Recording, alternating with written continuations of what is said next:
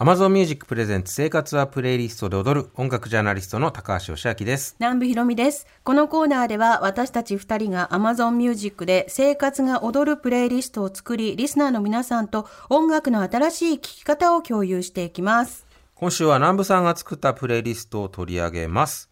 南部さん、6月のテーマは何でしょうか？祝ユーロビジョン優勝、スウェーデッシュポップです。はいはい。先月14日、イギリスのリバプールで行われました、はい。ユーロビジョンコンテストで、えースウェーデンのローリンがタトゥーという曲で優勝しましたけれども、その優勝を祝してということで、スウェーデッシュポップリス、プレイリスト、主に90年代半はい。ばというものを作りました。アイスランドの会の時に、はい。私リスナーの皆さんに告白しましたよね。吉明さんと八島ディレクターにも。私の癖と言いますか、癖。はい。旅先で必ず会う人、会う人にあなたの国のミュージシャン誰が好きっていうクエスチョンを向けるっていうね。はい、それで2019年にはい。私、伊達天大河ドラマ「伊達天」に入れ上げていたその年に11月のストックホルムにロケ地巡りで行ったんですよ。アムステルダム南部さん、すオリンピぐ飛びますね。場すぐ,、ねすぐ飛びます、ええそれで目的はオリンピックスタジアムだったんだけど、はい。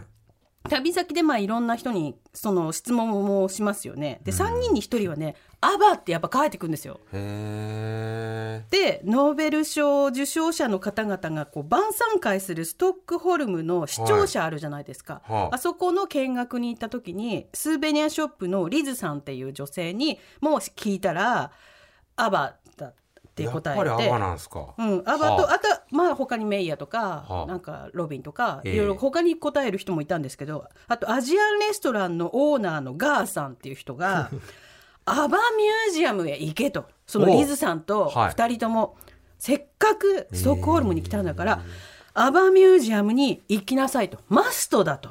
あんまりにも言われて勧められたんで。はじゃあそのロケ地巡りをした後にねオリンピックスタジアム見たし、金栗さんと水浴びをしたシーンのところの池を探し当ててテレビの画面をこうで ここに建物がこれがあるからこの辺だろうと思って探し当てて行ってその湖にあの足をつけるとかそういう細かいことをやったりあと押し花するシーンがあったから、はあ。押し花作ったあ。り、ええ全部追体験してる。つい追体験して、ええそれでアバミュージアム行ったんですよ。はあ。私の中で行く前まではアバはアバでしかなかったうん。だけどあまりにもそのミュージアムが音楽マニアの心をくすぐる今節丁寧な説明の数々にオーディオガイドに日本語があったんです。ええで日本からの観光客の人はすごい多いと。あ、そうなんですね。ミュージアムの方に説明した。ら、アバは人気がすごいあるな、うん。日本にの人たちにって。でミュージアムをこう一通り巡ってアバと一緒にバーチャルで写真撮れるコーナーとかね。あとその要は世界的に売れるっていう現象を、ほぼ初だったんじゃないのかな？70年代のユーロビジョンで優勝して世界に出たのがアバだから。そうですね。スウェーデン、スウェーデンのポップスが、こう、世界にこう、羽ばたく道を切り開いたのは、まあ、ア間違いなくバアバです、ね。74うん年のユーロビジョンでその優勝したことのきっかけで、はい。それで世界中からやっぱりそのマスコミがアバをバーッと取り囲むわけですよ。世界ツアーに行っても。でその時の様子どんな風に体験させられたのかっていうのが入り口入るとフラッシュがバーってたかれて、えーそのアバ気分を味わえるみたいな作りになっていて。それはいい。私はアフターアバしか知らない世界だから、まあまあまあまあだって生まれた時にアバいたんだもん。ははは。アバはアバ。ダンシングクイーンのアバはアバだから、はい。ビフォーアバを知ることでいかに彼らが全世界的に音楽を変化させたかっていうことをうん。このミュージアムに行って突きつけられたんですよ。うん。で、はあ、私はベニー・アンダーソンが好きだなとか、はい。あとね一つすごい収穫だったっていうか知らなかったのはラッセ・ハルストレム監督いるじゃないですか「サイダーハウス・イン・ルール」とか、はい。ギルバート・グレープとかの、うん彼はアバ・ザ・ムービーを撮ったことで全世界的に要はフックアップされて映画監督として世界に出てったんだっていうこともそのアバミュージアムで学びました。アバきっかけだったと。アバきっかけ。ははは。アバアバ映画を作ったことにより世界に羽ばたいた監督であったということを知りましてそこで、えーもうね散々ユーロビジョンねあの、はい。ローリンタトゥー優勝って言いながらローリンのタトゥーをプレイリストに入れてるけど 書けないこの私の へそ曲がりぶり。アバの曲を聴いていただきたいと思います。恋のウォータールいやーやっぱりこうやって改めて聞くとアバの凄さを。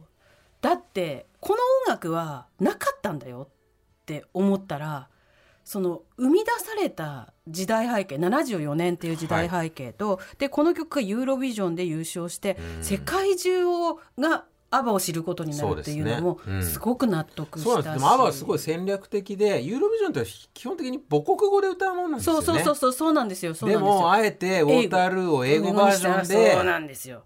歌って出場したそこから英語っていうことも OK みたいに変わったかうら、んそうなんですよそうねいろんなことをねうん。変え続けてきてきて、はい。プレイリストのラインナップをご紹介したいと思います。はい。セイリー、Are You Lady、カーディガンズ、カーニバル、クラウドベリージャム、Nothing to Declare、メイヤー、All About the Money、ロビン、You've Got That Something、The Trampolines、One by One、メリーメーカーズ、She's a Radio、フリーウィール、ロンドン、アバ、恋のウォータール、ローレン、タトゥーとなっています。はい。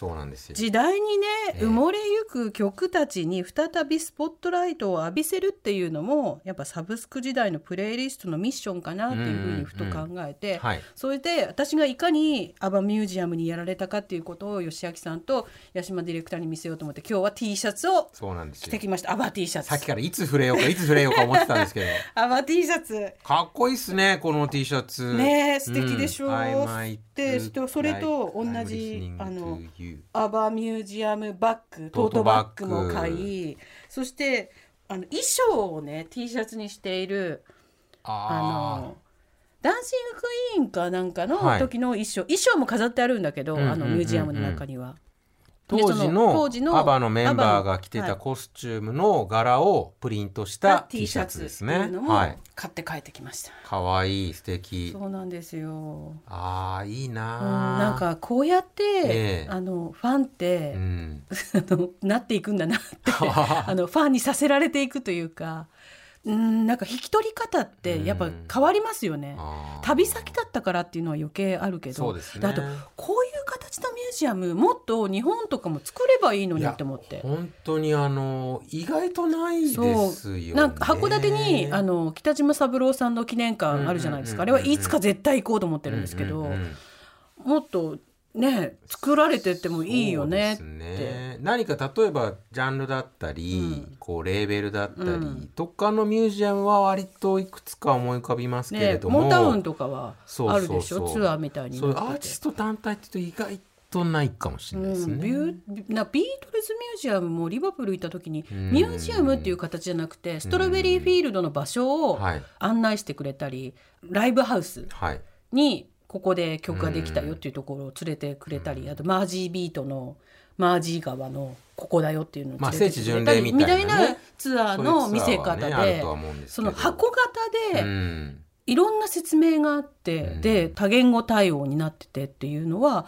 なかなかどうしてね。そうですね。やっぱニューヨークとか行ってねラモーンズ博物館とかあったら嬉しいですよね。うんマイケルも見たい。